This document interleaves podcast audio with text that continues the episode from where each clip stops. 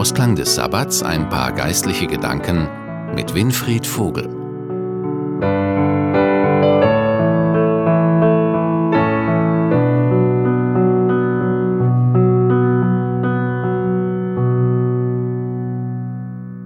Am Ende dieses Ruhetages und zu Beginn einer neuen Woche liegt die Frage auf der Hand, wie werden die nächsten Tage werden? Was wird geschehen? Wird es gut oder weniger gut sein? Ein Bibeltext, der aus dem Mund von Jesus höchstpersönlich kommt, bringt sehr deutlich zum Ausdruck, dass auch wir es selber in der Hand haben, wie unsere Tage werden. Ich lese dazu einige Verse aus dem Lukasevangelium, Kapitel 6, ab Vers 27. Aber ich sage euch, die ihr zuhört, liebt eure Feinde, tut wohl denen, die euch hassen, segnet, die euch verfluchen, bittet für die, die euch beleidigen. Und wer dich auf die eine Backe schlägt, dem biete die andere auch dar. Und wer dir den Mantel nimmt, dem verweigere auch den Rock nicht. Wer dich bittet, dem gib. Und wer dir das Deine nimmt, von dem fordere es nicht zurück und wie ihr wollt, dass euch die Leute tun sollen, so tut ihnen auch. Und wenn ihr liebt, die euch lieben, welchen Dank habt ihr davon? Denn auch die Sünder lieben, die ihnen Liebe erweisen. Und wenn ihr euren Wohltätern wohltut, welchen Dank habt ihr davon? Das tun die Sünder auch. Und wenn ihr denen leid, von denen ihr etwas zu bekommen hofft, welchen Dank habt ihr davon? Auch Sünder leihen Sündern, damit sie das Gleiche zurückbekommen.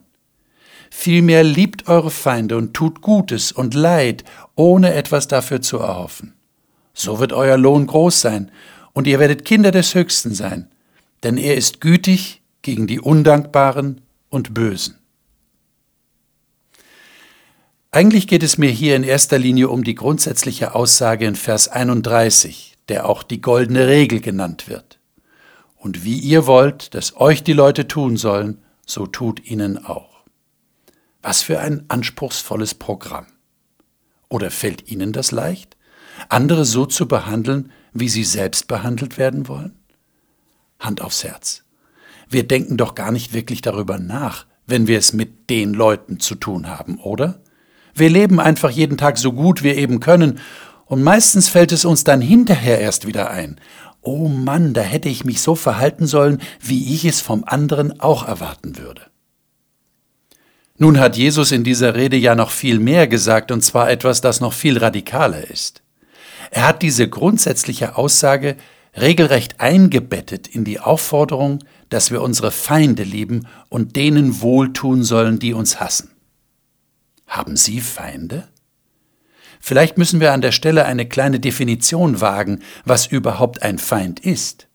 Schließlich gibt es ja nicht nur Feinde im Krieg, sondern auch im alltäglichen Leben. Was also ist ein Feind in unserem normalen Leben? Nun ja, das kann jemand sein, der uns nicht wohlgesonnen ist und der uns das auch spüren lässt. Oder es ist ein lieber Verwandter, der uns gar nicht mehr lieb erscheint, weil wir mit ihm schon seit Jahren zerstritten sind. Oder es ist ein unbequemer Nachbar, der uns das Leben immer wieder schwer macht. Egal wer es ist, Jesus fordert uns auf, diesen Menschen zu lieben, das heißt ihm mit Wohlwollen zu begegnen und ihn so zu behandeln, wie wir gerne von ihm behandelt werden möchten. Ich weiß, das verträgt sich nicht mit unserem menschlichen Verständnis von Gerechtigkeit. Wieso soll ich den anderen anders behandeln, als er es mit mir tut? Das lassen ja schon meine Gefühle gar nicht zu. Aber Jesus ist unerbittlich, und das aus gutem Grund.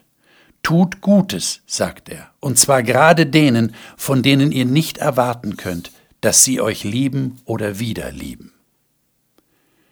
Vielleicht nehmen Sie sich Ihre Bibel zur Hand, bevor die neue Woche beginnt, und lesen diese Rede von Jesus in Lukas 6 ab Vers 27 noch einmal für sich durch. Das ist ein Lebensprogramm, das nicht nur für eine neue Woche gilt, sondern ein ganzes Leben andauern soll. Es wird nicht immer leicht sein, die Worte Jesu zu beherzigen und zu praktizieren. Aber wenn Sie ihn bitten, wird er Ihnen die Kraft dazu geben, immer wieder neu. In diesem Sinn wünsche ich Ihnen eine liebevolle und wohlwollende Woche. Ihr Winfried Vogel.